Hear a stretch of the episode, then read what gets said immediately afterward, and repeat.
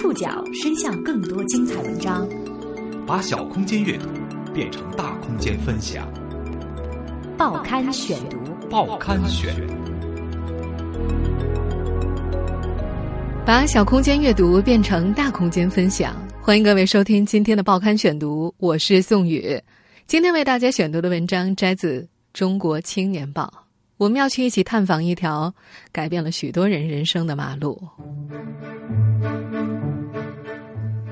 上海广州路，一条悄然改变了许多人人生的马路。全上海有那么多的人聚集在一起，在游说，在演讲，逐渐逐渐形成了群体，好像不到这里来缺一块东西。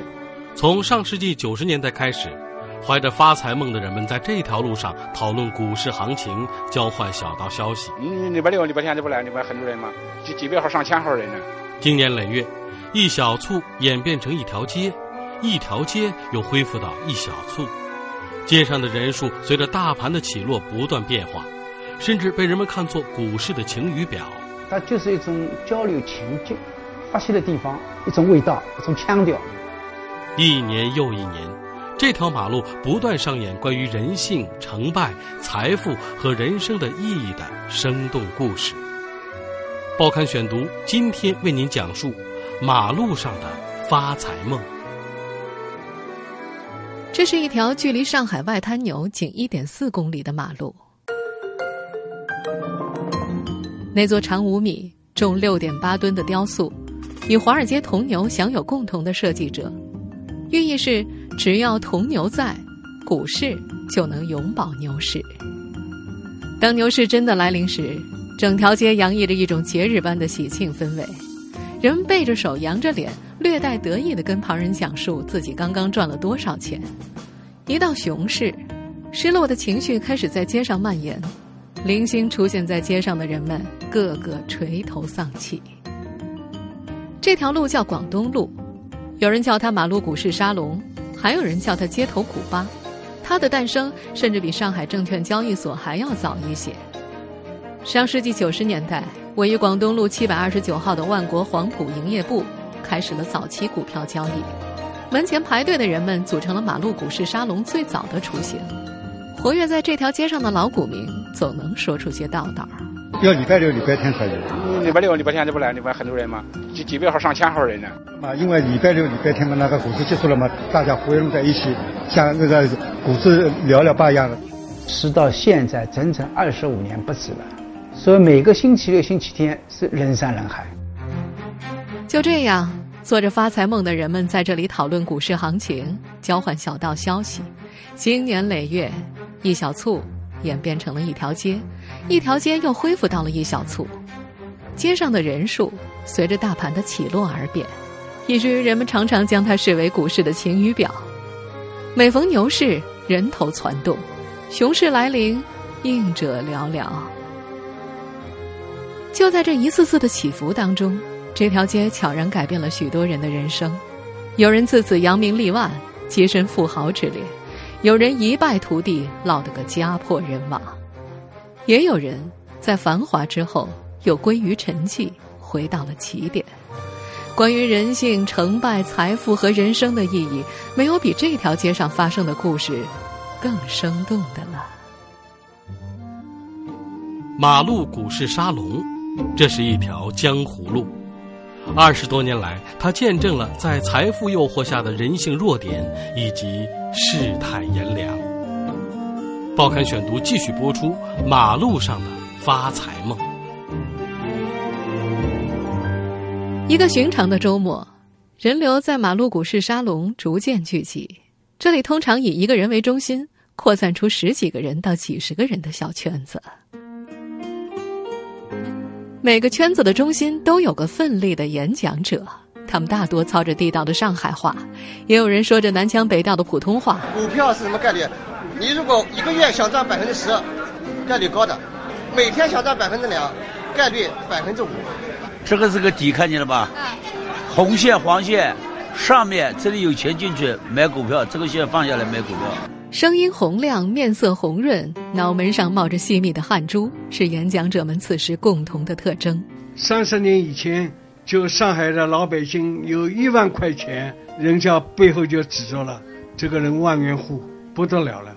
我那个时候就一百多万了，就赚得一塌糊涂了。现在说话的这位叫大老李，真名叫做李双成，上海最早的一代股民，他是和杨百万齐名的沪上第一批大户当中的四大天王之一。与他同期入市的人，如今大多已经销声匿迹了，而他还在股市中沉浮。二十五年前，他是这条街上最出名的演讲者之一。他曾站在高处，拿着喇叭告诉大家买哪只股票好。二十五年后，一个周六的下午，当他再次来到广东路的时候，还是被人认了出来。但是，大老李已经快认不出眼前这条街了。万国黄埔营业部的招牌已经换成了申银万国证券，一旁三十八层的海通大厦拔地而起，对面曾经的棚户区随着城市建设的步伐改头换面，化身精致的高档写字楼。天气好的时候，站在广东路上，能够远远的看到对岸的东方明珠塔闪着光。二十五年前，那里还只是一片菜地呢，现在。浦东林里的摩天大厦和绚丽的霓虹构成了全球最昂贵的夜景之一。总有些东西是没变的，比如广东路七百二十九号的旧式洋房，比如洋房下卖了二十年报纸的老宋。老宋自从五十六岁退休之后，一直在周末出来卖报纸，据点就是证券营业部的门口。他将《金融投资报》《大众证券报》。证券市场研究或者是股市快讯，搭在营业部防盗门的横杆上。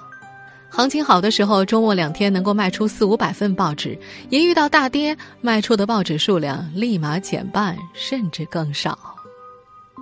这些年，老宋在这条路上认识了不少人，他知道大老李的故事，他也能跟上海财经大学的老师大谈道氏理论、江恩法则，他也偶尔为被套牢的新手支支招。但是老宋自己从来不炒股，他对此的解释是：好比挖金矿一样，有人选择挖金矿，有人选择在一旁卖茶。这个已经没了牙齿的老人觉得，到这儿来的有两种人：一种夸夸其谈，做得好的时候蛮高兴跟你讲；另外一种人闷声不响，要么是来看市场氛围怎么样，要么是什么都不懂，别人问的时候在背后偷偷的记下。不过，在这条街上，除了老宋说的几种人之外，还有另外一种。陆攒明就属于这一种。他在周六的清晨从老宋那里拿了一本证券杂志，从头翻到尾，又还给了老宋。他靠在营业部窗下的台阶上，一旁空调滴下的水溅湿了他的眼镜。他从一个破旧的购物袋里掏出塑料眼镜盒，一边擦眼镜一边说：“哇，股评家，杨百万的老师啊！”我是上海最早的一批证券分析师，他们都很崇拜我的。陆载明拿出了几张卷了边的纸，上面用圆珠笔画着一个六边形和一串串数字。他说自己很早就用力学原理来分析行情。他自称在上世纪九十年代初，通过股市一天就能赚上一个月的工资。如果在网络上搜索陆载明的名字，的确能够找到一些行情分析文章，时间大多集中在二零零四年。十年过去了，陆载明站在积了一滩空调水的马路边，伸出五根手指，在我这儿啊，上八次课只要五百块钱，十六个小时。大老李是不屑与这些人为伍的，他走过他们的旁边，却发现这些吹牛皮的人周围聚集了许多人，虽然不及当初围在自己身边的人数，但也足够令他吃惊的。只要花十块钱，就能够从那些人的手上换来一张小纸条，上面写着所谓未来一周必会涨的股票。还有人卖炒股机的，人目不转睛地盯着屏幕上起起伏伏的柱形图，更为上面贴着的宣传语着迷，什么一分钟看懂，一分钟学会，当场试一试，富翁到手中。不少在这条街上经营多年的老股民，对这些卖股票机的很是熟悉。赚钱呀，哎，软件全部是假的，你根据软件去做，全部是假的。他就是我自己设个软件，什么指标什么指标，他这个全部是假的。也有有人也会少少很少，老股民是不会去买他的这机器的。的确有人相信，六十多岁的李林珍就相信这套所谓的巴菲特分析系统。因为前一天没带 U 盘，他第二天特意抱着电脑前来求教。他打算让别人帮忙在电脑上装一个，再在 U 盘上拷一个。他小心翼翼地问旁边的人：“拷到 U 盘上之后，是不是别人也能用？”他想给女儿女婿的电脑上也装上一个。这是李玲珍第一次来广东路。她以前住在上海周边，后来帮着在上海工作的女儿看孩子。等到外孙终于上了学前班，李玲珍有时间炒股票了。她说自己以前不懂股市，投资三十万元买了一只股票。涨到一百八十万没跑，最后又跌到二十万。现在他知道没有技术不行。他花了五年时间看完了七八本专业书，在纸上写下了密密麻麻的学习体会。他每个月花两百块钱参加股友会，上了大半年才发现那些人是瞎胡闹。这几年他从来不看电视剧，连广场舞都不跳了。有时候凌晨两点钟。突然有了灵感，会马上爬起来，在纸上写下心得，总结股市战术。这个烫着齐肩卷发、戴着金项链和翡翠镯子的女人，说话中气十足。她时常处于一种亢奋状态，一边死死抱着自己的电脑包，一边极力的为坐在一旁的蒋国荣推荐一种叫做“地球学”的理论。这种理论号称可以算出股票的最高点。他略显神秘的问。用根号算的，根号啊，你知不知道啊？他俩是在十分钟前认识的，年龄相仿，都没读过什么书。不过蒋国荣算是老股民了，早在上世纪九十年代初就来过广东路，听过大佬李的高谈阔论。蒋国荣说，早期的股市沙龙是资讯闭塞时代的信息共享场所。时隔多年再次来到这里的时候，他发现人们的语气和眼神。跟上世纪九十年代不一样了，蛮高傲的样子，这让他感叹：现在的人们不像以前一样开诚布公、乐于分享了。这条街就是一个江湖啊，人面对财富蠢蠢欲动，这里混合着人性弱点以及世态炎凉，一种复杂的气息在空气当中升腾着。这种复杂的气息在这条马路上已经飘荡了二十五年，气息的源头在上世纪八十年代末九十年代初萌芽。那时，渴望财富的人们睁大了双眼，又小心翼翼的怕被扣上投机倒把的帽子。一个共同的预感在这里弥漫，总有一些事情要发生了。报刊选读继续播出：马路上的发财梦。一九九零年十二月十九号，上海证券交易所的开市锣声终于在上海滩敲响，驱散了心头的疑云，人们无需再畏手畏脚，开始放胆追逐财富。在广东路上，人们从破旧的棚户区里走出来，从一板一眼的工厂走出来，在这条街上探头探脑，小心翼翼。你就像那冬天里的一把火，熊熊火焰温暖了我的心窝。那时，这首冬天里的一把火传遍大街小巷，同样也传到了广东路。在财富的驱使之下，原本羞涩的人们开始肆无忌惮地涌向街头。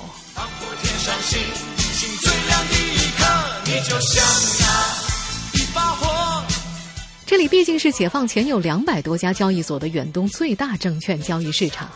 当资本重回广东路时，这里的景象恐怕比现在要热闹十倍。上海最早发行的八只股票被称为“老八股”，虽然他们的总市值加在一起也不及今日的一家小公司，但在当时他们是真正的星星之火。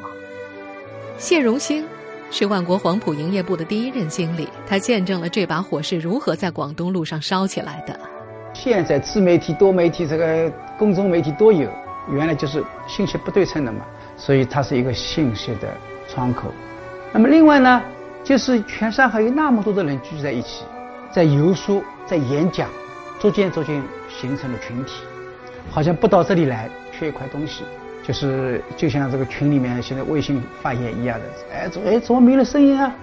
要听到一点声音，所以周末又是更加聚会的场所。上世纪九十年代初，证券市场的闸门刚刚打开，市场异常火爆，万人争相入市。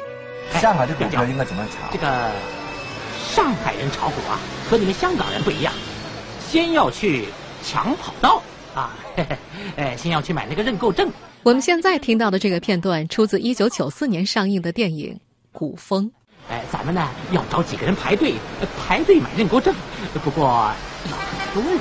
你可以去找一些人来，明天找一天排队，我们给他填钱就行了吧？就像电影当中所说的那样，那时候广东路上排队的人通宵达旦，最高峰的时候得排上五个通宵才能够拿到一张委托单。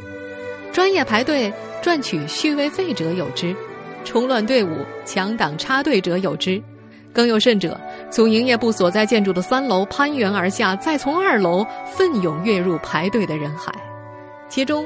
十六铺轮船码头的票贩子一度成为深夜冲击队伍的插队专业户。谢荣兴记得，在万国增发升华股票预约单时，发放出人山人海，连公安都出动了。那是个阴雨天，特别寒冷。晚上八点多钟，铁栅栏的大门一打开，潮水般的人群冲向发号处，穿着制服维持秩序的人也只能够双手抓住铁栅栏，大声呼喊。不要拥挤啊！不要拥挤啊！要出人命啦！这样火爆的场面，在最初的广东路上几乎是天天上演。排队疯抢的人，甚至被那栋古老洋建筑的粗糙墙面磨破了衣服。那时候资讯并不发达，而信息对于股市的决策又起到至关重要的作用。广东路就充当了信息集散地。谢荣兴脑筋一转。就出了一份股市大哥大，每天闭市之后总结当天的股市行情，一度成为广东路最火的资料。当时上海规定，不能把行情报出来，不能报行情就是闭着眼睛做了。那我看不对，我去找过人员，我说我要公布。后来全上海就我这里公布了证券的成交量、成交价格是我公布的，所以要知道全部公到我这个黄埔营业部来。在当时，这资料需要手写，营业部里字写的最好的人完成之后，交印机开始复印，工作人员私下叫他印钞机。这份资料卖八毛钱，在黑市里被哄抬到一块两毛钱。而报纸更是稀缺资源和跑在别人之前的利器。有人为了能够提前看到第二天的报纸，在前一天晚上报纸进印厂的时候偷出三十份，凌晨拿到广东路上售卖。标价一块钱的报纸能够卖十块钱，那时的人们似乎都不需要睡眠，广东路也因此没有了夜晚。大老李就是那个时候出名的，他早期是上海染化漆厂的锅炉工，怀揣四千块钱进入股市，买的第一只股票是电真空，赚了一点就套住了，一直放着，后来涨得不得了，这只股票是由七百五十块跌到四百八十块，最后又涨到两千块。此后倒卖认购券，又给他送来超额大红包，大老李一战成名，赚得了第一桶金。他当时是信息集大成者，大老李每天在广东路上讲股票、讲信息、讲基本面。万国黄埔营业部的第一任经理谢荣兴记得，大老李是这条路上出过的最有名的人之一，嗓子哑掉了还要讲啊！人们关注他的一举一动，大老李抛了哪只股票？不出一个小时，整个上海滩就知道了。老股民钱竹林是早期的倾听者之一，但是他很快就变成了演讲者。当时的股民很少能够看到炒股书籍，他托朋友从台湾带回来炒股的书，让他迅速成为广东路上一个辐射热点。钱竹林说，当时的散户们单纯简单，非常容易相信演讲者的话。那时的股民就像现在痴迷于游戏的年轻人一样，几天几夜不睡觉。钱钟林如今头发已经全白，牙齿也不再整齐，但是，一提起股市，脸上马上就爬满了兴奋的表情。广东路这样的兴盛之景，很快就惊动了决策者。一九九零年，时任上海市市长朱镕基的轿车停在了广东路七百二十九号的门口。根据谢荣新回忆，接待朱镕基的地方是黄埔营业部办公楼阁楼下只有十五平方米的接待室。时任万国证券总经理管金生汇报完之后，谢荣新只听到朱镕基既严肃又认真的讲：“这是有风险的事，要跟老百姓讲清楚风险。”那时的人们在一片飘红中兴奋的往前闯，急急忙忙，不管不顾。多年之后，大老李回首往事时说：“他们这代人，由于历史原因都没有读过多少书。”改革开放却提供给他们一个极佳的舞台。好在，他是和中国股市一同成长起来的。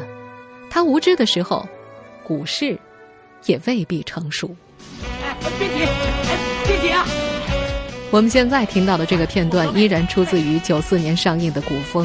嗨，现在上海是股票热，到处都在炒股票，这里呀肯定看不清楚，这样我想办法。渴望财富的人们在营业部里盯着指数，睁大着眼睛，嘴里喊着“涨了，涨了”，兴奋之情溢于言表。这可以说是广东路前聚集的人们最真实的写照。那两年。沪指从九十五点七九点暴涨至一千四百二十九点零一点，涨幅百分之一千三百九十一点八，这在今天是不可想象的。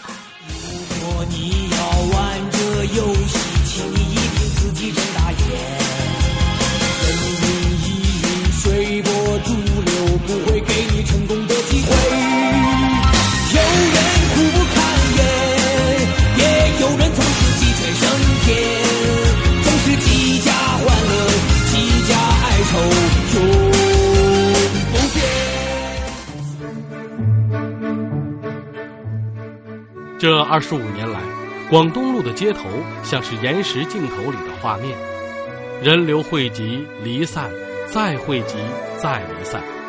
路上的人数随着大盘的指数起起伏伏，一批老的倒下，又有一批新的进来，也有人再也不会出现。遇到大跌，情绪激动的股民甚至在营业部门前闹事，掀翻汽车的事也有。报刊选读继续播出《马路上的发财梦》。上世纪九十年代中期，王病红接替谢荣兴担任黄埔营业部的经理。他刚到万国的时候，正赶上上海股市的第一个大熊市。五个月的时间，指数从一千四百二十九点下跌到三百八十六点，跌幅高达百分之七十三。这时，广东路的光景也变得暗淡。有一天，上证指数下午开盘之后突然跳水，造成了市场恐慌，交易量急剧放大，电脑堵单造成无法撤单。王病红找场内的黄马甲也无济于事。营业部里那些已经爆单买入股票的客户，眼看挂进的单子要成交了，大叫着要撤单，却还是无可避免的成交了；而要卖出的单子却由于价格的急速下跌而抛不掉。那天到下午收盘的时候一查，王病红吓了一大跳，透支的客户占据大户人数的一半以上。有人在街头痛苦的摇头，有人大吵大嚷，有人忙着寻找下一个接盘侠。王病红和同事下班之后，甚至不敢从正门离开，害怕情绪激动的股民找麻烦。后来证明，这种担心实在多余，因为没过多久，广东路上的人流就减少了，人猫在家里，不愿意提及这个伤心地。老股民钱竹林记得，最惨痛的一次发生在一九九六年的十二道金牌之后。老股民口中的十二道金牌是政府连续发布的十二个文件，前五份文件的关键词是规范、管理、坚决制止、防范和严禁。当时的股市正如日中天，一直发到第十道，市场仍然不理不睬，继续走高。第十一道，政府恢复了一九九二年放开的涨跌停板限制。每只股票一个交易日内的交易价格，相对上一交易日收市价格的涨跌幅度不得超过百分之十。最后一道杀手锏是在《人民日报》发表特约评论员文章。这一段时间股市的暴涨是不正常、非理性的。这篇文章刊发的当天是个星期一，开盘仅仅四分钟之后，股市就跌停了，深市满盘皆绿，一千两百亿元的纸上财富蒸发了。失望的情绪流溢到大街上，广东路的氛围是阴郁的。许多小散户已经出局，其余的还在煞费心思的咬着手指甲。这样惨重的损失，在大牢里的人生当中曾经有三次：第一次，几百万元输的只剩下几十万元；第二次，一千万元输到二十几万元；第三次，融资的三亿多元全部输掉了。这位刚过七十岁的老人，如今大多数时候都是闷闷的，看不出什么情绪变化。说到这儿的时候，他却突然拍了拍胸，跺了跺脚。只剩四个字：捶胸顿足啊！钱钟林说：“大佬李是悲情式的英雄人物，把一生都奉献给了故事。孑然一身的大佬李想东山再起，但是旁人都心知肚明，这谈何容易啊！”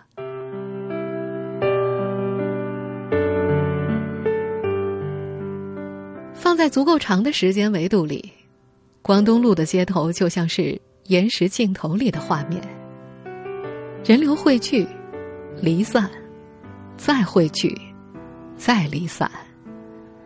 有人像大老李一样经历了过山车般的人生，也有人赚得盆满钵满。传说花两点八亿港元买一个杯子喝茶的刘义谦也出自这条街。更多的人。在这条街上混迹了二十五年，如果用财富的多寡来衡量成功与否的话，他们看上去默默无闻。听众朋友，以上您收听的是《报刊选读》，马路上的发财梦，我是宋宇，感谢各位的收听。今天节目内容摘自《中国青年报》。收听节目复播，您可以关注《报刊选读》的公众微信号，我们的微信号码是“报刊选读”拼音全拼。下次节目时间再见。